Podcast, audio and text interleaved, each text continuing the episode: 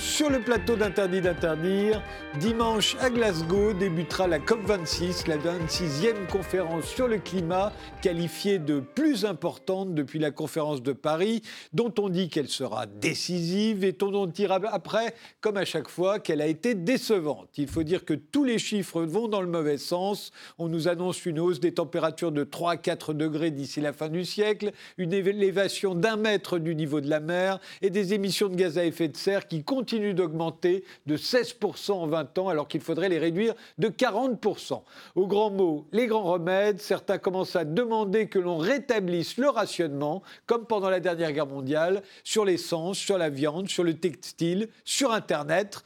Alors pour un débattre, nous avons invité Alma Dufour, vous êtes chargée de campagne extraction et surconsommation à la Fédération des Amis de la Terre, qui milite pour une transition vers des sociétés soutenables au nord comme au sud. Est-ce qu'il y a encore une chance euh, de respecter les, engagements euh, des accords de Paris, c'est-à-dire euh, d'arriver à 1,5 degré, ça ce serait l'idéal, d'augmentation à la fin du siècle bah, concrètement, on ne va pas se mentir, c'est assez mal parti, puisque comme vous l'avez dit aujourd'hui, les, les, engagements des États, ce qui est mis sur la table par les États, conduit à une augmentation de 16% en 2030, alors que les émissions devraient baisser à peu près de la moitié d'ici 2030 pour respecter ces accords de Paris. Et encore, on parle d'engagement et même pas d'engagement vraiment respecté. C'est même pas dit que ces engagements soient réellement respectés. Comme on pourra en reparler en France aujourd'hui, on ne respecte même pas nos engagements au titre de l'accord de Paris. Oui, évidemment. Fergan Aziari, vous êtes analyste en politique publique pour plusieurs think tanks, euh, plutôt de tendance libérale. Vous êtes le délégué général de l'Académie libre des sciences humaines. Vous êtes membre de la Société d'économie politique et vous êtes l'auteur du livre Les écologistes contre la modernité qui vient de paraître aux, presses de la Cité. Euh, pensez qu'on on peut encore euh, arriver à, seulement 1,5 degré d'augmentation des températures euh, moyennes. Je souscris à la remarque de mon interlocutrice, c'est assez mal parti pour, euh, à mon avis, d'autres raisons qu'on va, qu'on va développer tout à l'heure. Mais euh, ce qui est clair, c'est qu'il y a aujourd'hui un manque total de volonté politique de mettre en œuvre les technologies, les mesures les plus efficaces contre la lutte contre le changement climatique. Et aussi longtemps que ces réticences persisteront, eh bien, je, peine à croire en effet que nous euh, euh, remplirons nos objectifs tels qu'ils ont été définis par les accords internationaux. Alors il faudra revenir sur les moyens qui vous semblent, vous, les plus efficaces, hein, qui ne sont pas forcément ceux que les autres pensent être les plus efficaces. Charles-Adrien Louis, vous faites partie des fondateurs de la BL Evolution, dire comme ça. Euh, un bureau d'études en développement durable créé en 2011, il y a 10 ans. Donc, vous y dirigez le pôle énergie-climat. Vous apportez aux acteurs publics et privés les meilleurs conseils pour accélérer la transition écologique. Et avec Guillaume Martin, vous avez coécrit le rapport Comment s'aligner sur une trajectoire compatible avec les 1,5 degrés. Euh, rapport donc euh, publié par BL Evolution. C'est encore possible les 1,5 degrés? À l'époque, c'était en 2019 hein, quand vous avez sorti cette étude. C'était encore possible d'après vous Tout à fait. Alors, en fait, les choses n'ont pas tout à fait évolué. C'est-à-dire que techniquement, c'est encore possible. C'est-à-dire que si on prend les faits scientifiques, on n'est pas encore à 1,5 degré. Par contre, si on prend en compte l'acceptabilité sociale, c'est impossible. Et du coup, moi, aujourd'hui, mon discours sera plutôt de dire non, on ne peut pas rester sous les 1,5 degrés. Et même rester sous les 2 degrés, c'est un gage qui nécessiterait de mettre des mesures drastiques en place dès maintenant. Et donc, ou alors il ne faut plus tenir compte de l'acceptabilité sociale. il faut l'imposer, quoi. Je pense qu'on ne se rend pas compte de qu'est-ce que cela signifie. Et en fait, aujourd'hui, les débats sur l'acceptabilité sociale sont sur des mesures qui sont relativement euh, bénignes par rapport à ce qu'il faudrait mettre en place.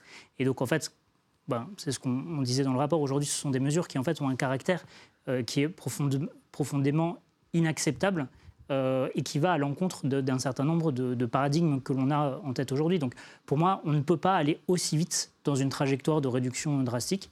donc euh, non, la, réponse est on, dépassera les 1,5 degrés. Ce qui a une conséquence très importante, c'est qu'il faut mettre en place des mesures d'adaptation et d'une certaine manière, l'humanité est en train de prendre en otage le vivant en entier et l'emmène un peu dans le mur. Et voilà. Et donc on doit avoir cette responsabilité aussi, s'intéresser à tout le monde sur la planète. Alors moi, ça fait plus de dix ans maintenant depuis la conférence de Copenhague. Je me souviens qu'à peu près à chaque fois que j'organise ce genre de débat, je demande aux écologistes qui luttent contre le changement climatique, je leur demande quand est-ce que vous allez parler d'instaurer euh, du rationnement, parce que de toute façon, ce sera inéluctable. Et pendant très longtemps, ils me disaient non, non, on va sensibiliser les gens, on va les éduquer. Et depuis quelque temps, ils me disent tous, oui, c'est vrai, on y pense, il va falloir instaurer euh, le, rationnement. C'est votre cas? Alors, sans parler d'un rationnement généralisé, euh, comme, comme effectivement, quand on parle de carte carbone, de quota carbone individuel, parce qu'effectivement, à l'heure d'aujourd'hui, l'acceptabilité là, demain, d'une telle mesure est quand même assez... Euh, on peut en douter, on va dire, mais en tout cas, ce qui est sûr, c'est qu'il y a des secteurs qui sont extrêmement polluants aujourd'hui et qu'il faut, sinon, imposer un rationnement à l'échelle de la personne, à l'échelle individuelle, imposer, nous, on est pour imposer ce qu'on appelle des quotas à la production, au volume d'activité, aux entreprises, en fait, directement, aux metteurs en marché de produits, par exemple textiles très polluants. Sur l'aérien, l'ensemble des ONG, et pas que les plus radicales, demandent désormais une planification à la baisse et donc une imposition, en fait, de la réduction du trafic aérien. Et c'est le cas dans plusieurs autres secteurs. En fait, on arrive effectivement, l'ensemble de la communauté écologiste arrive aussi un peu à ces conclusions. Il y a des secteurs trop polluants où les niveaux de production d'activité sont trop énormes et on ne peut pas en fait euh, les enfin on ne peut pas le temps qui nous reste de 10 ans à peu près que, les scientifiques même comme un peu euh, le moment qu'on ne doit pas rater 2030 pour atteindre, euh, respecter les accords de Paris, en fait, les évolutions technologiques dont on dispose aujourd'hui dans ces secteurs-là, aérien, textile, etc., automobile, ne nous permettent pas de réduire suffisamment vite les émissions en question. Et donc, on va être obligé aussi d'encadrer, de contraindre les niveaux d'activité, on le pense, dans ces secteurs-là. Et je vous donnerai un exemple qui est un peu l'essentiel si on parle des énergies fossiles. Aujourd'hui, si vous continuez, vous augmentez la part de NR, vous augmentez massivement le développement des énergies renouvelables dans le monde, c'est très bien. Mais si vous continuez en même temps d'augmenter massivement la production d'énergie fossile, ce qui est aujourd'hui le cas, en fait, vous n'obtenez pas mathématiquement de réduction des émissions. Et le cas de la Chine est absolument parlant, c'est-à-dire que à la fois la part, la proportion d'énergie renouvelable dans le mix électrique chinois total est, euh, est énorme et a beaucoup beaucoup augmenté ces dernières années, mais la croissance du pays qui est fortement corrélée à sa consommation d'énergie est telle qu'en fait, il consomme toujours davantage de charbon et aujourd'hui, les émissions ne baissent pas et continuent d'augmenter. Donc c'est pour ça qu'on ne peut pas avoir une approche que par la technologie et qu'il faut aussi avoir une approche forte de l'encadrement du marché. Mais les, centrales à charbon, si je ne me trompe pas, sont responsables de 20% des émissions de, gaz à effet de serre. Euh, le problème, c'est qu'elles sont toutes en Asie, ou la plupart qu'elles sont très jeunes, elles ont, je crois, 12 ou 13 ans euh, d'ancienneté, donc euh, elles sont là pour rester encore très très longtemps, parce que les démanteler, ça coûterait de l'argent, et les faire fonctionner, ça en coûte très peu. Euh, donc les Chinois, ils sont aux mais ils nous disent, mais attendez, c'est vous qui avez balancé, vous les Occidentaux, qui avez balancé autant de CO2 dans l'atmosphère depuis la révolution industrielle, qui chez vous date de deux ou parfois même trois siècles. C'est pas nous. Donc c'est un peu fort de venir nous faire la, la, leçon, alors que nous, ça fait à peine 30 ans. Quoi.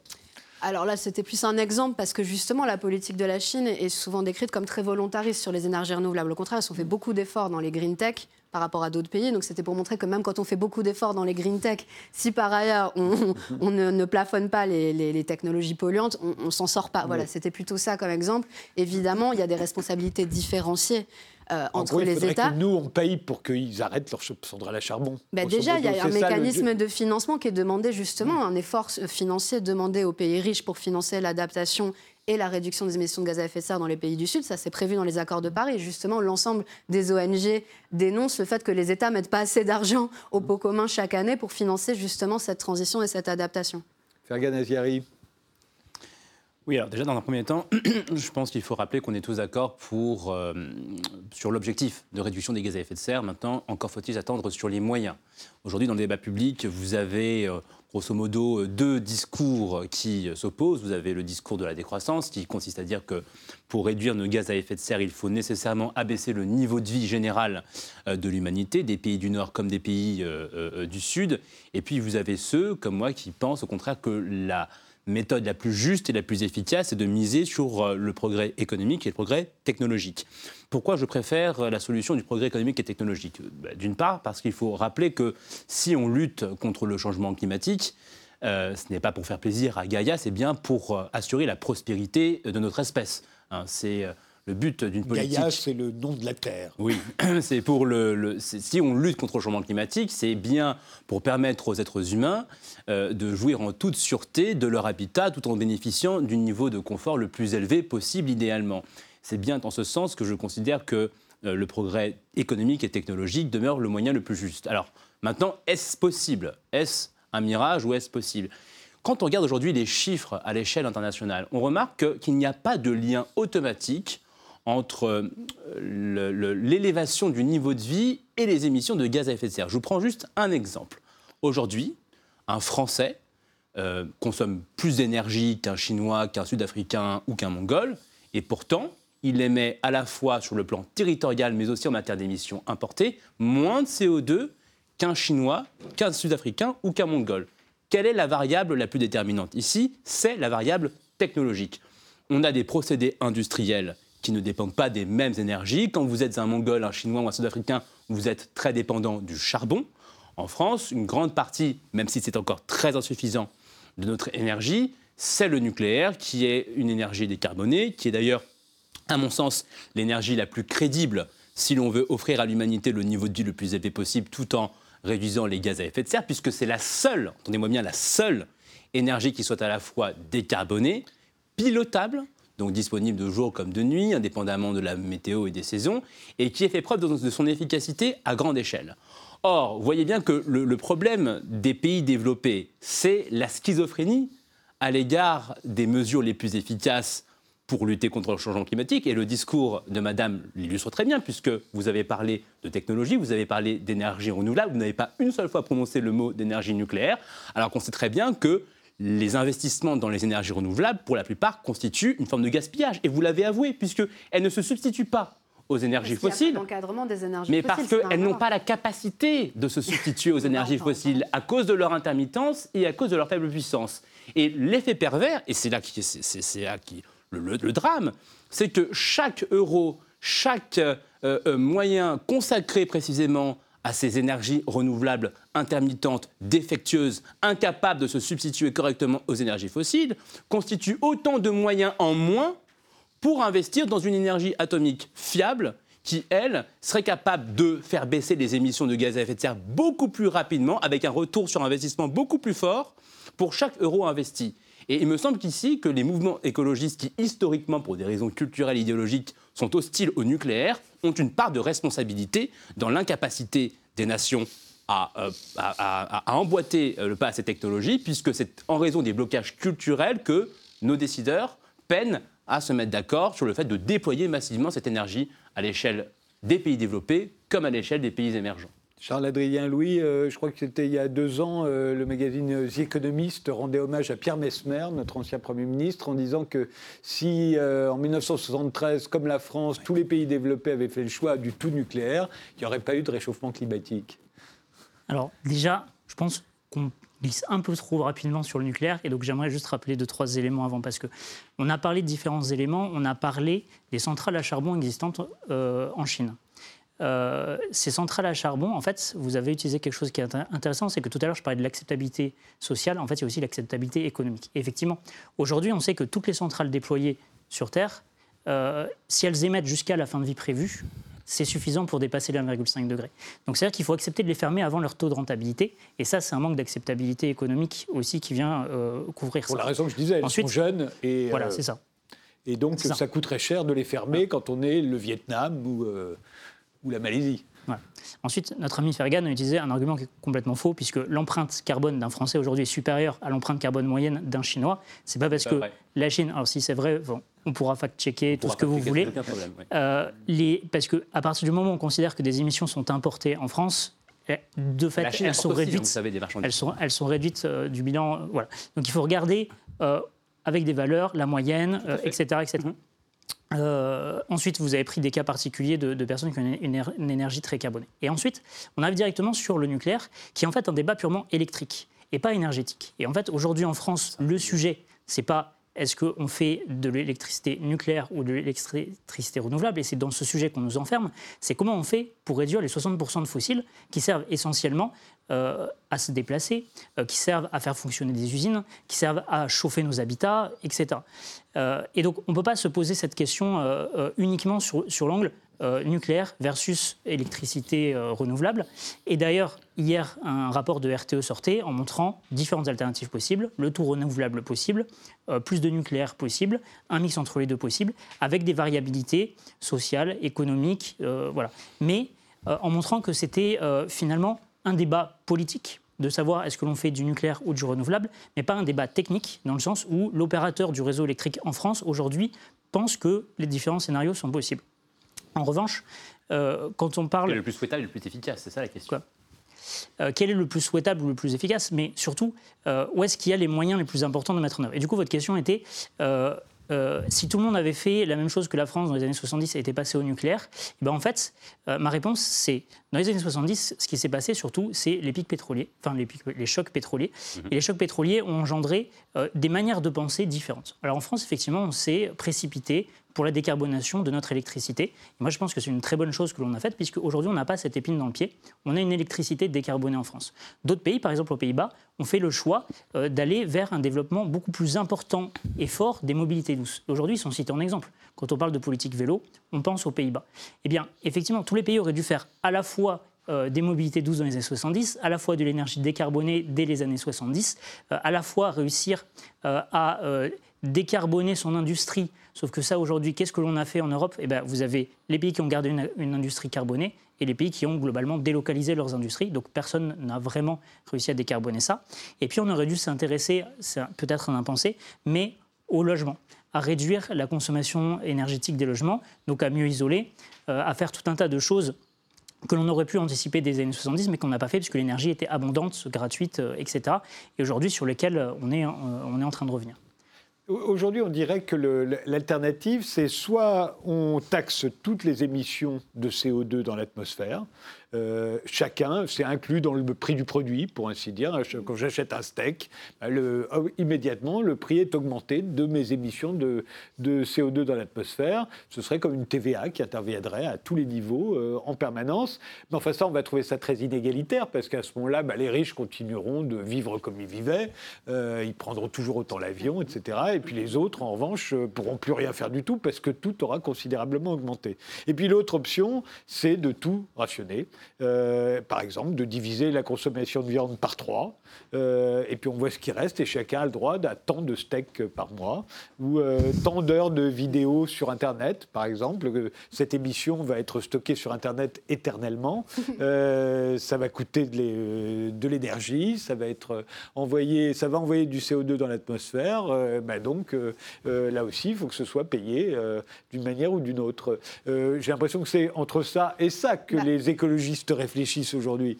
Pas, vraiment, parce qu'en fait, je pense qu'il y a aussi souvent un procès en irrationalité, euh, en, extrémisme qui est souvent fait. En général, la plupart des écologistes politiques, mais aussi des ONG, des associations, demandent un mix de toutes ces choses-là. C'est-à-dire qu'il y a un volet sobriété, effectivement, réduction des niveaux, comme je disais, d'activité, de consommation dans certains secteurs.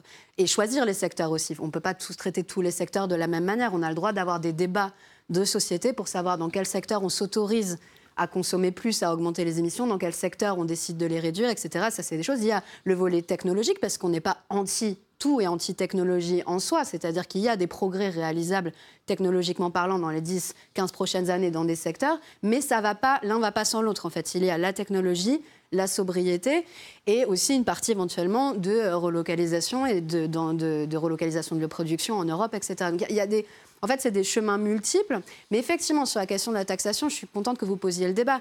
Parce que nous, on nous dit, euh, voilà, comme si en fait les écologistes seraient, les seuls à admettre qu'il faudrait que les volumes baissent et les volumes de consommation, notamment d'énergie fossile, baissent. En réalité, tout le monde l'admet, les politiques néolibérales, libérales l'admettent, puisqu'en fait, sont en discussion en ce moment même au niveau de l'Union européenne des taxations sur le carbone, que ce soit sur le carbone, euh, l'essence utilisée par les voitures, ou euh, licence utilisée pour le chauffage. Donc, si on met ces taxations en place, c'est bien pour augmenter les prix, c'est bien pour la consommation réduite. Et il y a deux manières. En fait, il n'y a que deux manières de réduire la consommation de fossiles. C'est en discussion, en tout cas. Oui, oui, oui. Et d'ailleurs, il y a des Je reviendrai sur votre raisonnement. Il y a deux manières, c'est-à-dire soit vous augmentez les prix, comme vous l'avez dit, avec un effet soit très fort en termes d'inégalité, donc un effet social assez massu euh, sur la société, soit vous encadrez de façon réglementaire et vous laissez après les acteurs un peu se débrouiller. Et normalement, en principe, l'effet inflation sur les prix serait moindre. Et vous pourriez carrément aller jusqu'au quota individuel, où là, vous assurez... Le quota individuel, c'est le joli mot pour rationnement. Hein. enfin, C'est-à-dire, le, voilà, chacun a sa quantité de carbone égale au départ, et après l'échange en fonction de ses des, besoins, des, des, Britanniques qui en avaient eu l'idée dès les années 90. Ça existe plus ou moins déjà. Il y a un marché aujourd'hui des droits à polluer, avec des quotas... c'est pas la même chose. Là, c'était une carte... Des quotas, ils imaginaient on peut considérer on peut considérer qu'ils sont trop, on peut considérer qu'ils sont, Oui, non, trop. Les, les euh, Britanniques avaient imaginé une carte carbone où vous et moi, on aurait une carte euh, et on aurait tant de carbone à dépenser pour se chauffer, se pour se déplacer, euh, euh, pour s'éclairer, etc., etc. Et puis quand Et la carte a est déjà, finie, on a déjà des cartes comme ça, hein, ça s'appelle euh, la carte bleue. Enfin, oui, ça Mais s'appelle justement, la on, est carte bleue. limité, on est limité dans nos achats à, à nos dépenses. Voilà, la mais question, justement. c'est un quota, voilà, une politique de quota permet de rééquilibrer socialement euh, l'impact effectivement euh, de ces politiques-là sur les gens. La politique par la taxation, si elle n'est pas, s'il n'y a pas de mécanisme redistributif fort qui l'accompagne, comme c'est pas vraiment le cas aujourd'hui en, né- en négociation au niveau de l'Union européenne, le fonds de solidarité qui viendrait essayer de contrebalancer l'impact d'une taxe carbone qui augmenterait est trop faible, beaucoup trop faible. Euh, s'il y a pas, on pourrait aussi envisager une taxation progressive en fonction des revenus. Après tout, les revenus euh, financier du travail des gens, l'impôt sur, euh, sur le revenu est progressif. On n'envisage pas la taxe carbone comme une taxe qui pourrait être progressive sur les gens pour la rendre plus acceptable, ce qui, ce qui fait sens aussi. Mais la question effectivement des quotas apparaît comme la mesure la plus juste, l'encadrement par la réglementation plutôt que par le prix, pour s'assurer que la transition soit efficace. Parce que là, vous êtes sûr qu'on ne dépasse pas les niveaux fixés et qu'elle soit plus juste. Alors que le problème de la taxation, c'est qu'au dernier moment, les gouvernements reculent, évidemment, face à l'explosion sociale. Et c'est exactement ce qu'on a vu avec les Gilets jaunes. Évidemment, si vous faites exploser le pays avec des inégalités qui augmentent trop, c'est l'écologie à la fin qui perd. On recule sur la taxe, le signal prix est trop faible, ça ne change rien aux habitudes et on continue comme avant. Alors que sinon, on dirait ben, il y a tant de litres d'essence par mois, et puis voilà, c'est tout. euh, Et vous en avez le même nombre chacun, on va dire. Euh, Fergan Aziari je vais revenir sur ce qui vient d'être dit. Euh, il est vrai qu'il y a aujourd'hui un consensus sur la nécessité d'imposer au carbone un prix. Alors, euh, les niveaux ne sont pas consensuels, mais euh, on estime voilà, qu'il faut quand même un prix du carbone. Mais Un prix de l'émission du carbone. un prix en de l'émission. Voilà, de- parce de- que c'est gratuit. Aujourd'hui, vous, vous, achetez- vous pouvez envoyer autant d'émissions. Enfin, ça l'est déjà plus, mais Ouais. je veux dire, parler, a priori, d'envoyer du carbone dans l'atmosphère, ça n'était pas Je veux juste payant. rappeler la logique de ce genre de mécanisme. C'est-à-dire que ça, ça- ça- l'idée d'un prix, de, mettre un prix aux externalités négatives, c'est un- un- une idée qui remonte à un économiste britannique qui s'appelle Arthur Cecil Pigou. Et donc, à l'époque, on estime en effet qu'il faut mettre un prix sur la pollution pour non pas réduire dans l'absolu les consommations et le niveau de vie des populations. C'est pas ça l'idée d'un prix euh, sur la pollution. C'est l'idée de rendre moins compétitifs les technologies et les usages polluants par rapport aux usages vertueux. Donc si demain, par exemple, il existe une technologie alternative qui permette un niveau de vie au moins aussi élevé que celui-ci, Nous, les quotas, c'est sur au le moins fossile. aussi. Enfin, au- au- non, mais le problème, c'est qu'encore une fois, il y, a une, il y a une schizophrénie en Europe qui consiste à dire qu'on va mettre un prix au carbone, ça c'est très bien, mais qui consiste à saboter les alternatives les plus vertueuses. Puisqu'en Europe, je le rappelle, l'Allemagne en premier a commencé à fermer des centrales nucléaires, la Belgique veut faire la même chose. En France, on ferme Fessenheim pour donner des gages à quelques, à quelques ayatollahs verts. Et donc, on met un prix sur le carbone, ce qui a pour effet logique et recherché d'augmenter le coût euh, de la consommation de tous les produits euh, carbonés et en même temps, on, empêche l'émergence des substituts euh, plus vertueux. et, et on revient donc à la question de l'acceptabilité sociale. Si vous augmentez le coût de la vie parce que vous avez donc imposé un prix légitime à la pollution et qu'en même temps vous sabotez les alternatives les plus euh, vertueuses, bah, euh, vous n'avez absolument rien gagné. Et on voit ici que euh, dans ce cas-là, l'environnement n'est pas votre priorité, c'est-à-dire qu'il s'agit simplement de, de- réduire le niveau de vie des gens pour le plaisir, mais c'est-à-dire que sur le plan environnemental, ça n'a aucune valeur ajoutée. D'où l'insistance sur le fait que ces politiques environnementales ne sont crédibles que si, encore une fois, on valorise et qu'on n'empêche pas les technologies les plus crédibles d'émerger. Et je reviens sur les contradictions là-dessus du du mouvement écologiste, puisque vous parlez du fait que vous n'étiez pas anti-technologie. Alors vous, je ne sais pas, mais tout l'écosystème écologiste en France, il faut quand même le rappeler, est hostile en matière énergétique à la solution la plus crédible pour lutter contre le changement climatique, qui est l'atome. Un mot avant la pause, euh, Charles-Adrien Louis On en revient toujours à l'atome avant que C'est une question essentielle. C'est une Alors question que c'est essentielle, c'est-à-dire que un petit- Non, non, mais je juste. euh, je- alors, c'est- pourquoi je rabâche ce sujet? C'est pas pour, euh, pour, pour être le perroquet. Simplement, si euh, vous n'avez pas euh, d'atome, vous n'avez pas d'électricité fiable, abondante et décarbonée, donc vous ne pouvez pas électrifier massivement les usages euh, industriels, individuels, donc vous ne pouvez pas électrifier les transports, donc vous ne pouvez pas envisager la synthèse euh, des carburants de demain. On parle aujourd'hui d'une filière hydrogène, alors pourquoi pas Mais si c'est pour synthétiser l'hydrogène à partir de procédés polluants, c'est pas la peine. Donc il faut bien un du procédé. c'est pas, l'atome. La question, c'est faire. C'est-à-dire que si vous n'avez pas une énergie primaire, si vous n'avez pas un système électrique robuste voilà. mais après, après se, peut, se, poser la question. Et, décarboné, mais c'est la seule qui existe en fait. Donc c'est soit ça, soit bah, rien. Bah, les énergies renouvelables ne sont pas capables d'assurer. Euh, euh, je ne sais pas combien de temps on a. Là, là on, on, va faire la pause. on y reviendra après. Et effectivement, on sortira de l'énergie parce qu'il y a d'autres questions qui se posent.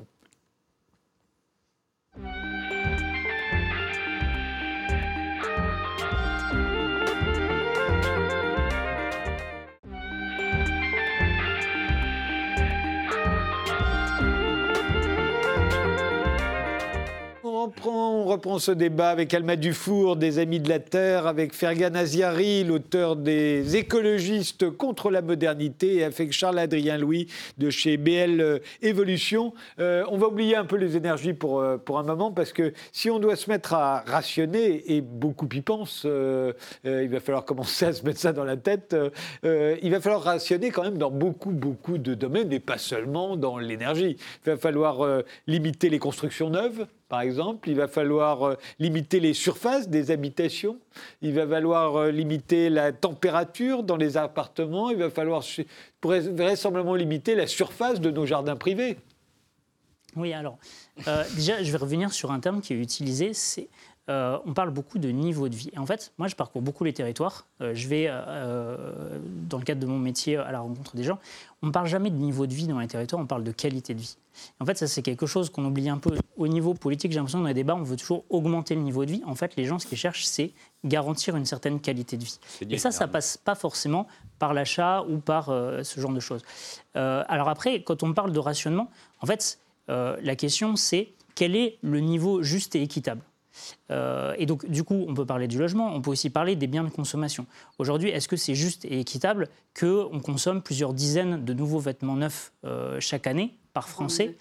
42 vêtements neufs par, euh, par Français et par an, dont un quart ne sont jamais portés par les personnes qui les achètent. On, porte des vêtements jetables, en fait. Ce costume-là, il n'est pas fait pour me durer toute ma vie, comme l'étaient les costumes de mon grand-père. Celui-là, il est fait pour, pour, durer quelques années, quoi, encore. Voire quelques mois pour, euh, pour la plupart des vêtements. Et c'est là, en fait, où on peut se demander quelle est la où est la part du besoin essentiel et où est la part du besoin superflu. Donc quand on parle de rationnement, c'est diminuer un peu ce besoin euh, alors, superflu. Donnons des chiffres, je crois que c'est sur les vôtres, euh, Charles-Adrien Louis. En fait, si on voulait tenir dans, euh, pour euh, les 1,5 degrés, il faudrait qu'on puisse acheter grosso modo quoi Un kilo, un kilo et demi de vêtements neufs par année, pas plus par, par, an, par, par, Français. Voilà, c'est ça. En gros, ça, un kilo. Un kilo de vêtements neufs, neufs, ce qui n'empêche pas d'aller dans des friperies, ce qui n'empêche pas euh, de faire des échanges de freins. Enfin, il y, a énormément de manières. En fait, on, peut toujours avoir une forme de mode tout en portant des vêtements qui ne sont pas forcément conçus neufs pour nous. Après, les chiffres que j'ai donnés moi, euh, ce sont des chiffres qui disent si on est sérieux et qu'on veut vraiment rester sous les 1,5 degré, en fait, c'est ça le bon ordre de grandeur. Après, à chacun de s'interroger par ça. Il y a des gens qui me disent mais très bien, moi j'achète quasiment jamais du neuf, j'achète euh, que du recyclé, du reconditionné, du machin, tout ça. Euh, ça me pose aucun problème sur ce sujet. D'autres qui disent ah ben non, mais en fait, moi, c'est mon activité de tous les week-ends. Si je n'achète pas un fringue le week-end, ça marche pas. Et ben, là, du coup, on est effectivement dans, dans un. Oui, c'est des questions qu'il faut aujourd'hui se poser parce que, parce que de toute façon, on va en parler de plus en plus. Donc euh, je pense que les 1 kg de vêtements neufs, c'est un truc qu'il faut qu'on garde ça dans, en mémoire. Euh, si je peux me permettre, je pense que le textile, c'est un exemple passionnant parce que ça bat un peu en brèche le discours euh, sur la mondialisation, aussi sur le fait qu'il y ait une augmentation généralisée des niveaux de vie. Le textile, aujourd'hui, c'est une industrie aussi polluante. C'est parce que les niveaux de production sont absolument colossaux. Donc, euh, Charles Adrien l'a dit, c'est à peu près 42 vêtements par habitant. Dans, dans le monde, c'est à peu près 100 milliards de vêtements produits chaque année. Et pourquoi autant?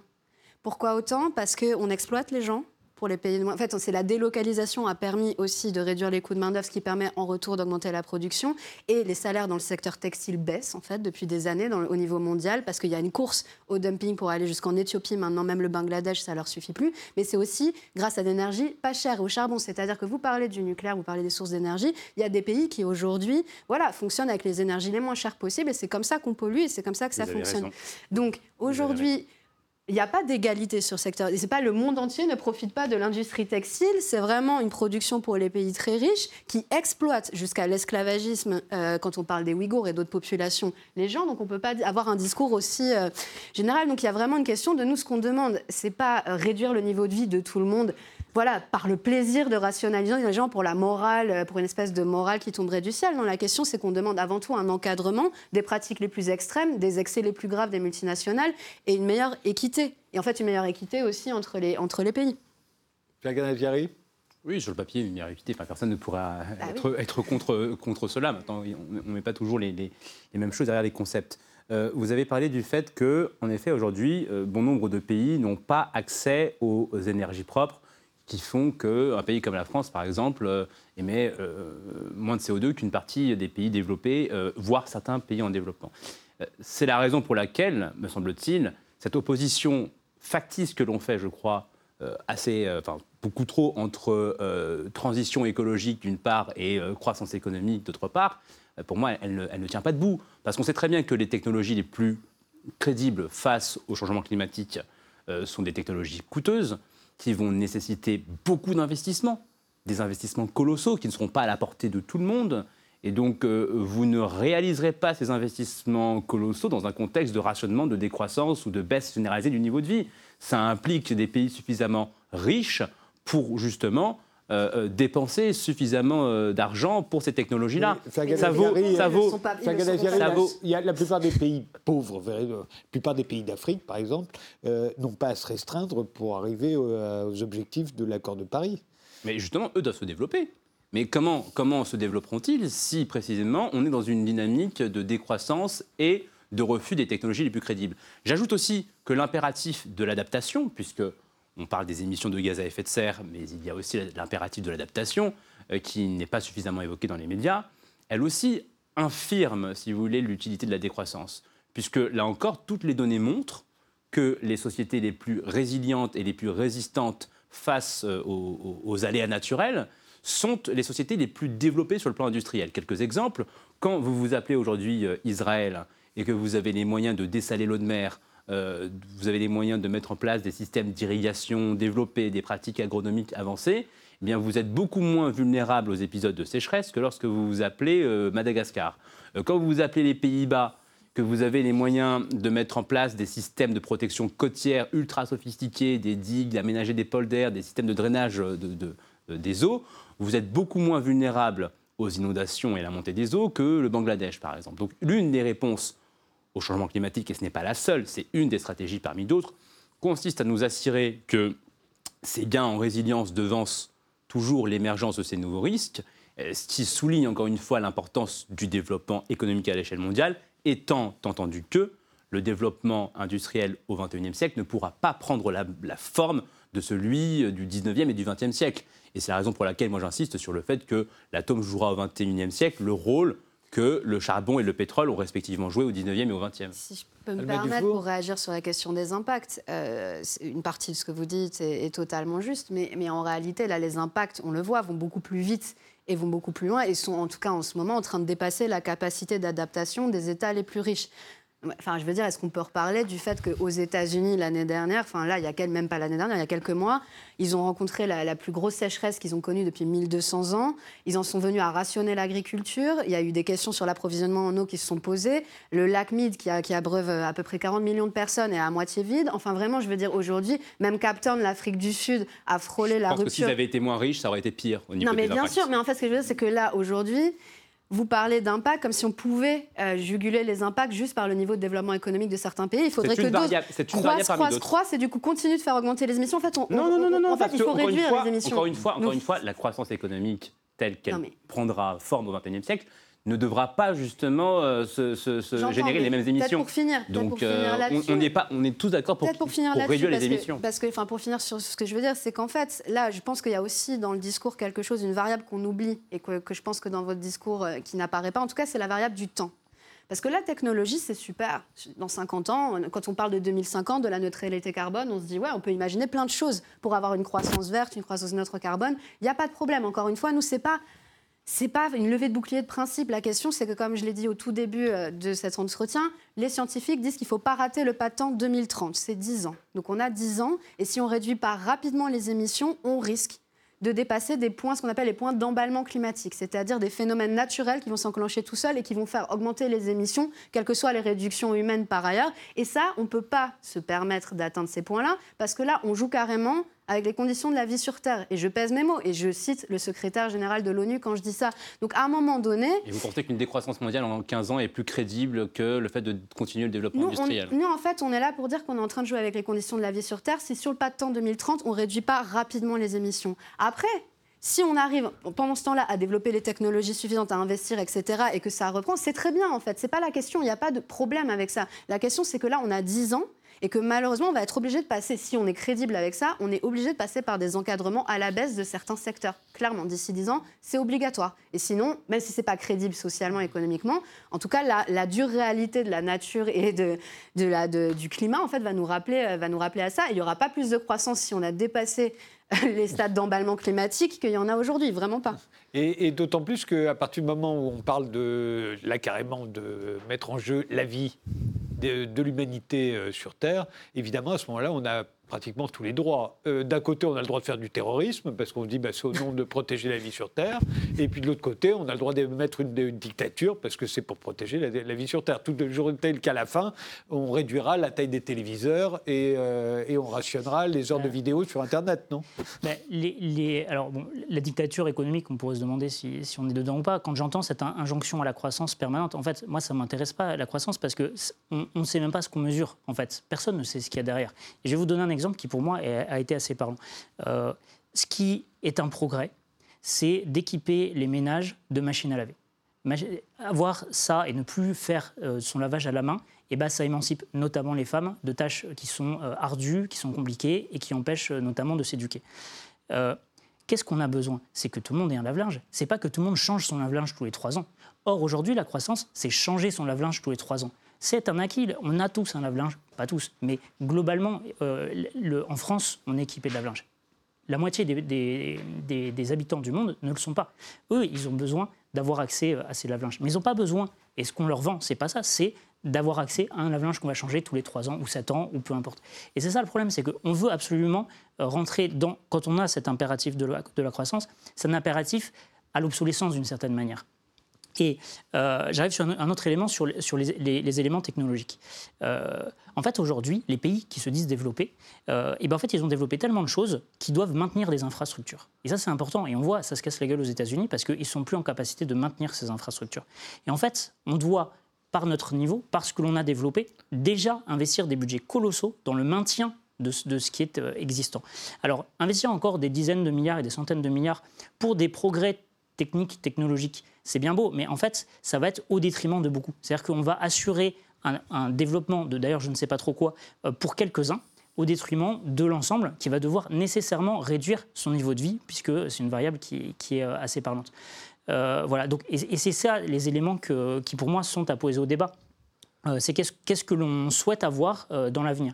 les techniques, les grandes techniques, les high-tech, euh, elles ont besoin de temps pour se développer, elles ont besoin de capitaux, euh, elles ont besoin euh, de, pouvoir euh, être industrialisé, passer à l'échelle, etc. Alors il y a d'autres personnes qui réfléchissent à d'autres moyens de continuer de se développer avec des low-tech, donc des techniques qui sont plutôt basses, plutôt économes en ressources, plutôt diffusables un peu partout. On parle d'économie de la frugalité par exemple en Inde, on parle de... les pays qui n'ont pas la chance d'avoir le niveau de développement que l'on a trouvent des alternatives pour avoir accès à un certain nombre de besoins essentiels, vitaux, etc. Et donc moi, finalement, la question que je repose, c'est puisqu'on est tous conscients qu'on a dépassé les limites, puisqu'on sait qu'on a dépassé plus de, de 5 des, limites essentielles de la planète, qu'est-ce que l'on fait pour sortir de notre état d'ébriété permanent et revenir dans un peu plus de sobriété Sobriété énergétique, sobriété sur nos consommations, etc. On parlait de rationnement. Est-ce que rationnement, euh, c'est vraiment la question? En fait, aujourd'hui, je vais prendre un élément. On a parlé réduire par 3 euh, la quantité de viande euh, par personne. Alors, déjà, on pourrait se poser la question de est-ce que manger 90 kg de viande par personne et par an, c'est quelque chose qui est sain pour la santé, pour tout un tas de, choses. après, on pourrait se dire, bah, qu'est-ce qu'il y a Regardons ce qu'il y a dans nos politiques publiques. Bah, il y a la stratégie nationale bas carbone, elle dit qu'on va diviser par deux la quantité de viande qui sera consommée en France en 2050. Donc en fait, on a déjà ces objectifs de réduction, et la question c'est comment on y va? Comment on y va? Alors, est-ce que pour y aller, il faut rationner et dire chacun a le droit à 30 kg de viande par personne Ou alors est-ce qu'on se dit, bah, on laisse un peu de liberté Il y en a qui vont plus manger de viande du tout, d'ailleurs il y en a déjà qui, le font, d'autres peut-être qui vont être à 50, 60 kg, etc. Mais euh, on, voilà, on adapte, chacun s'adapte sur euh, les comportements euh, qu'il veut. Vous, savez bien que ça ne marche jamais comme ça. Quand on a voulu eh ben que les gens fument moins, on a augmenté considérablement le prix des paquets de cigarettes, on les a empêchés de fumer dans la plupart des endroits. on raisonne toujours avec cette, cette, valeur économique, mais j'allais revenir sur un dernier élément euh, qu'aujourd'hui on ne sait jamais, parce qu'en gros on dit bah, soit c'est euh, l'industriel qui va développer des nouvelles technologies ou qui va arrêter de faire des technologies, soit c'est le consommateur euh, qui va jouer son rôle de consommateur et arrêter de consommer des choses, etc. Puis on oublie qu'entre les deux, bah, il y a un certain nombre d'éléments. Tout à l'heure j'ai parlé de l'obsolescence, il y a aussi la publicité. Aujourd'hui, pourquoi est-ce qu'on fait de la publicité? C'est pour vendre plus de produits, c'est pour convaincre des personnes d'un besoin qui n'est pas essentiel pour elles, qu'il devienne essentiel. Aujourd'hui, on pourrait tout simplement se dire, on arrête la publicité. On l'a fait sur les cigarettes. On a interdit la publicité sur les eh ben, cigarettes. Et, on pourrait arrêter la publicité sur tout ce qui euh, consomme de la ressource, émet des gaz à effet de serre, euh, etc. Et là, en fait, vous êtes dans une autre alternative qui n'est pas taxer le carbone ou rationner le carbone, mais arrêter cette injonction à la euh, surconsommation ou à la consommation permanente de ressources. Fergan Aziari, votre livre s'intitule Les écologistes contre la modernité. Je me demande si ce n'est pas les libéraux qui sont contre la modernité. Après tout, c'est peut-être eux, la, modernité. Je ne crois pas. Euh, dans mon livre, je rappelle le bilan euh, de la civilisation industrielle.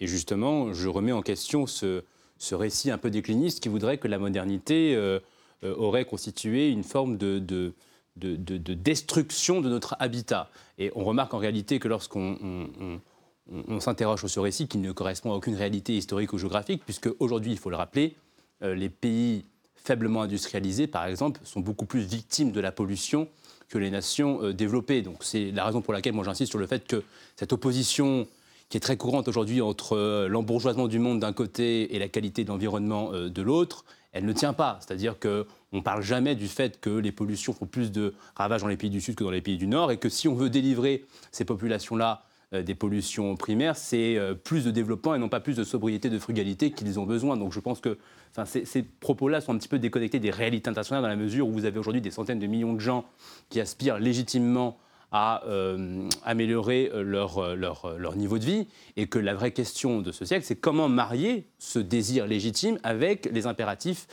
climatiques.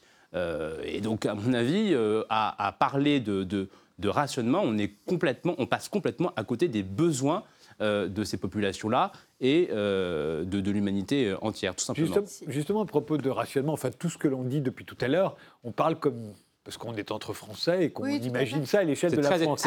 C'est bien qu'à l'échelle de la France, ça n'a aucun intérêt.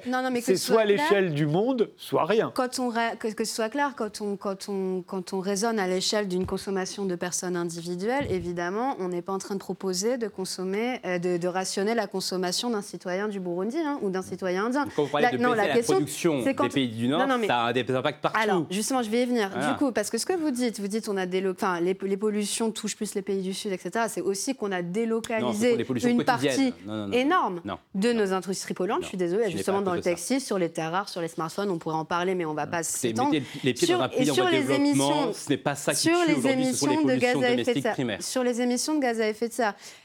Enfin, on ne va pas critiquer le, récit que vous êtes en train de faire sur le fait que oui, évidemment, on n'est pas contre le développement des pays pauvres. Et c'est du coup la question du rationnement, la question des niveaux de vie des pays riches n'a rien à voir avec celle du fait que les pays pauvres ont le droit de continuer à se développer.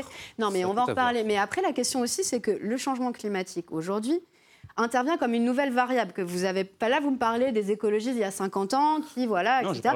là moi je vous parle d'études de la Banque mondiale qui vous dit en fait c'est la première fois depuis, depuis des décennies, que la pauvreté peut et va, va probablement réaugmenter, alors qu'elle réduisait depuis des décennies, à cause du changement climatique. Donc c'est normal aussi, c'est les chiffres de la Banque mondiale, ils disent entre 68 et 132 millions de pauvres. Un peu plus nombreuses pour expliquer la croissance économique, la corruption, l'instabilité politique. Certes, mais ils, isolent cette. Là, je vous ai donné les chiffres isolés pour le changement climatique. Mais ce que je veux dire, c'est qu'en fait, justement, si on réagit avec un discours nouveau et une pensée politique nouvelle, c'est aussi parce que le changement climatique, ça n'a rien à voir avec le discours qui s'est développé ces 20 dernières années, ces 50 dernières années. Là, on est sur un phénomène qui est quand même relativement neuf à l'échelle de l'histoire de l'humanité, quelque. Chose qui est très brutal, qui va très vite.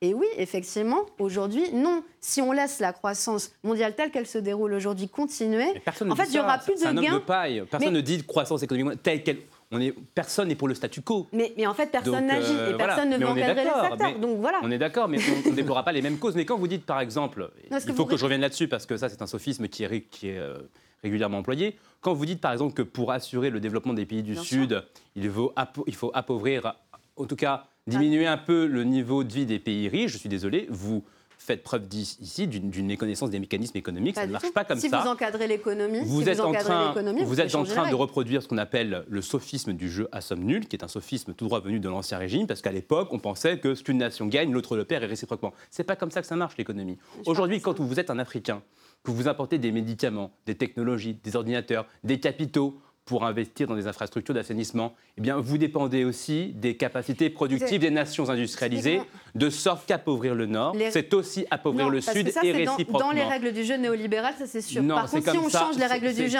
oui, c'est comme ça, c'est écrit dans le ciel. L'interdépendance, c'est un fait. L'interdépendance, c'est un fait social. C'est-à-dire que euh, libéralisme ou pas, nous sommes, nous sommes interdépendants et donc, on dépend des capacités productives de son voisin. Justement, excusez-moi, par exemple. Est-ce que vous pensez vraiment que l'effondrement de des économies développées pendant la Covid a profité à qui que ce soit euh, pendant. Là, on parle de rationalisation sur une trajectoire progressive sur 10 ans. Non, mais on parle pas la langue. Enfin, on sait très bien de quoi ça, s'agit quand on parle de croissance. Et d'ailleurs, vous parlez toujours de croissance, c'est ce que dit Charles Adrien, c'est totalement juste. Quand on parle de croissance, on mélange tout, on mesure quelque chose d'abstrait. Écoutez, il y a des secteurs où on pourrait faire de la croissance économique en France du PIB, comme l'agriculture, comme la relocalisation justement d'une partie de l'industrie, sans forcément augmenter les volumes et sans créer des problèmes de pollution supplémentaires. En fait, tout dépend comment on mesure et ce qu'on mesure. Nous, ce n'est pas la question de la croissance du PIB. Il n'y aura pas forcément d'effondrement de l'économie française si on plafonne et qu'on réduit certains usages. Aujourd'hui, l'économie ne produit ne produit beaucoup moins de valeur ajoutée aujourd'hui en France, les nouveaux usages, le numérique, etc., qui se développent, que ce qui se faisait avant. Aux États-Unis, c'est pareil. Donc la croissance comme ça, un peu dans, dans l'air, ça veut rien dire sur la question de la solidité et du développement des économies. Et je vous donner un exemple sur l'interdépendance. On travaille beaucoup sur le secteur textile. On a conscience que nos demandes effectivement de réduction de la consommation dans les pays riches peut impacter très négativement les pays producteurs comme le Bangladesh, etc. Pour nous, ce qu'il faut faire, c'est sur 10 ans, trouver une trajectoire qui permette d'augmenter de façon obligatoire les salaires dans les pays de production pour justement permettre au marché intérieur de se développer, permettre progressivement dans les dix prochaines années de réduire tout en maintenant les niveaux de vie. Et ça, on peut le faire. L'Union européenne peut le faire. Elle pourrait imposer des standards. Euh, non, mais, mais, on peut augmenter les salaires. Là, on est, dans des débats, on raisonne, on raisonne avec des logiciels du passé, en fait. Et euh, pour, pour, remettre les choses telles, qu'elles sont, aujourd'hui, ce qui est sûr, c'est qu'on est en train de changer les conditions physiques sur la planète. On est d'accord sur l'état des lieux. Voilà.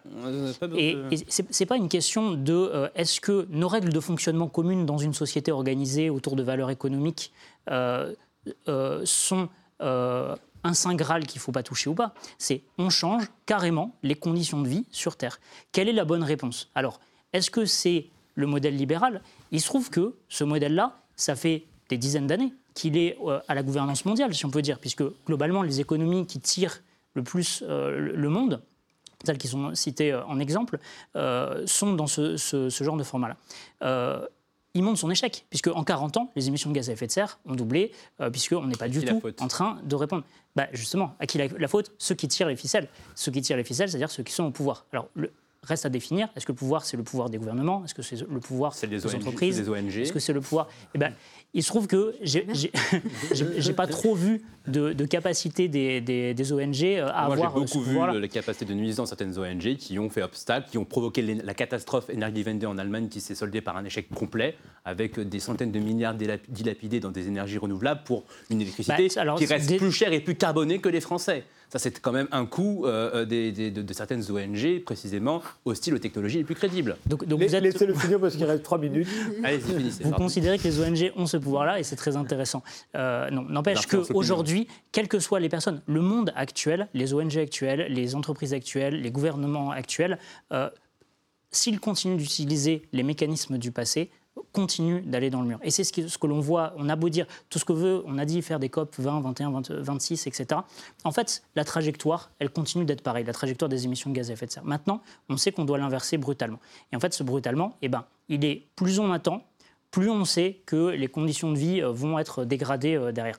Donc à partir d'un moment, il faut raisonner avec des, idées nouvelles, avec une manière de penser nouvelle, etc.